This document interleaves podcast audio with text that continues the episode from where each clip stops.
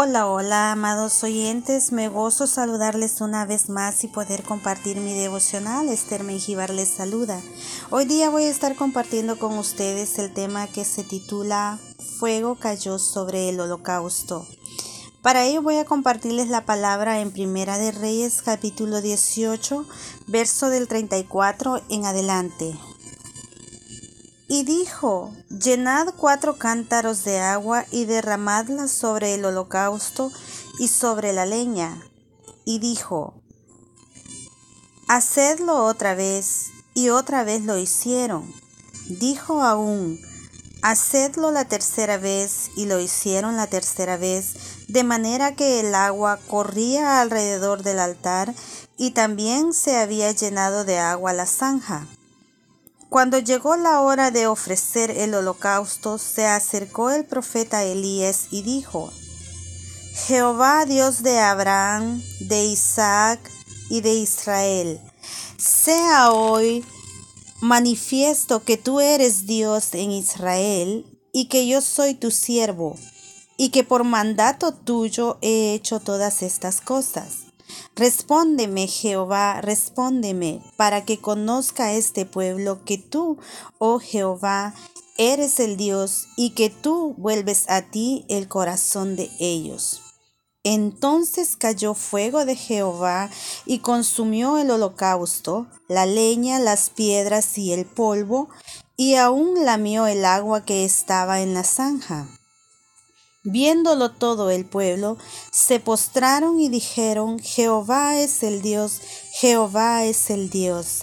Amén, qué hermosa palabra, ¿verdad?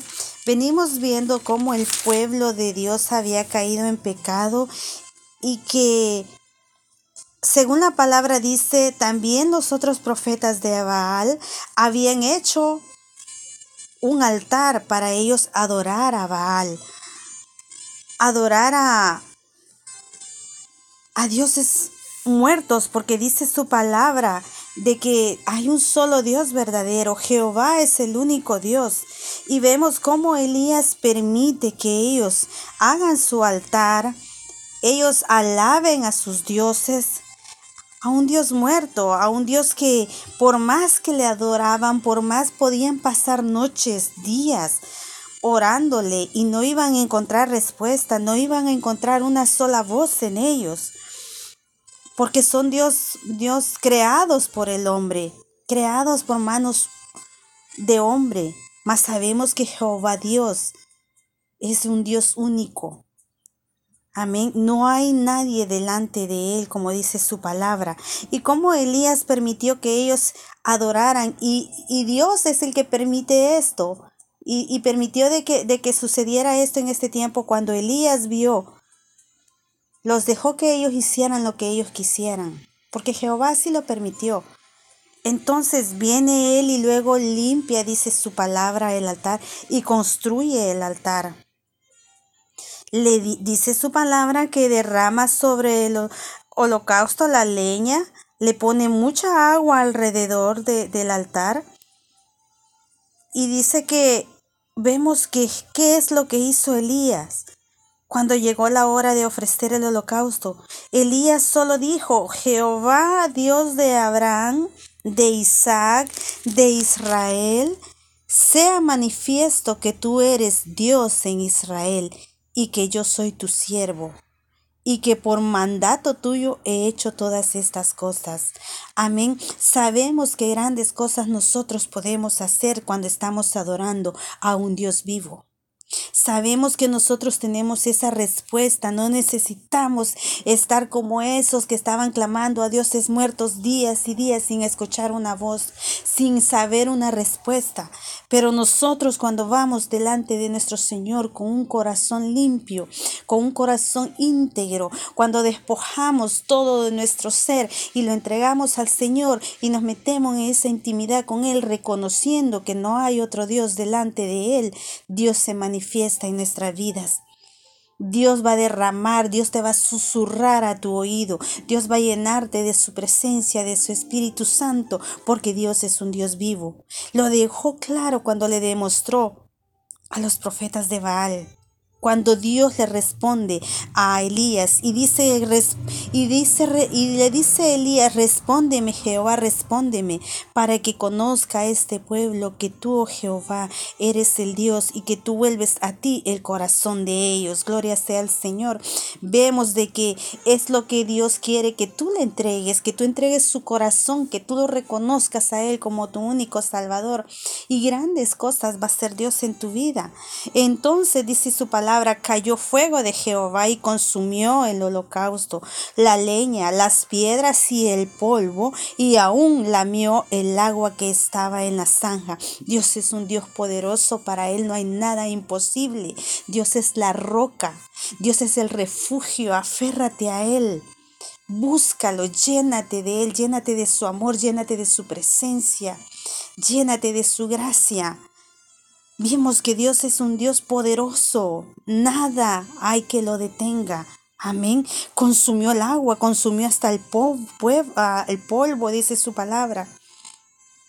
Viéndolo todo el pueblo, se postraron y dijeron, Jehová es el Dios, Jehová es el Dios. Dios permitió que esto pasara porque necesitaban ellos una prueba.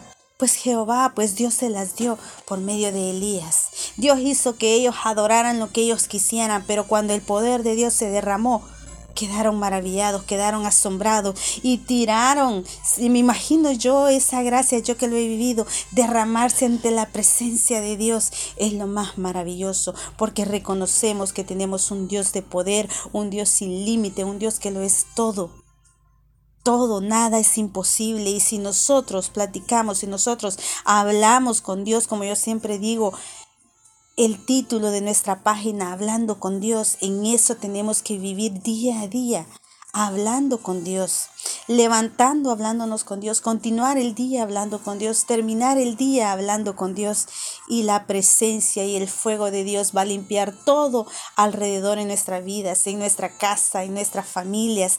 Aférrate a la, roja, a la roca.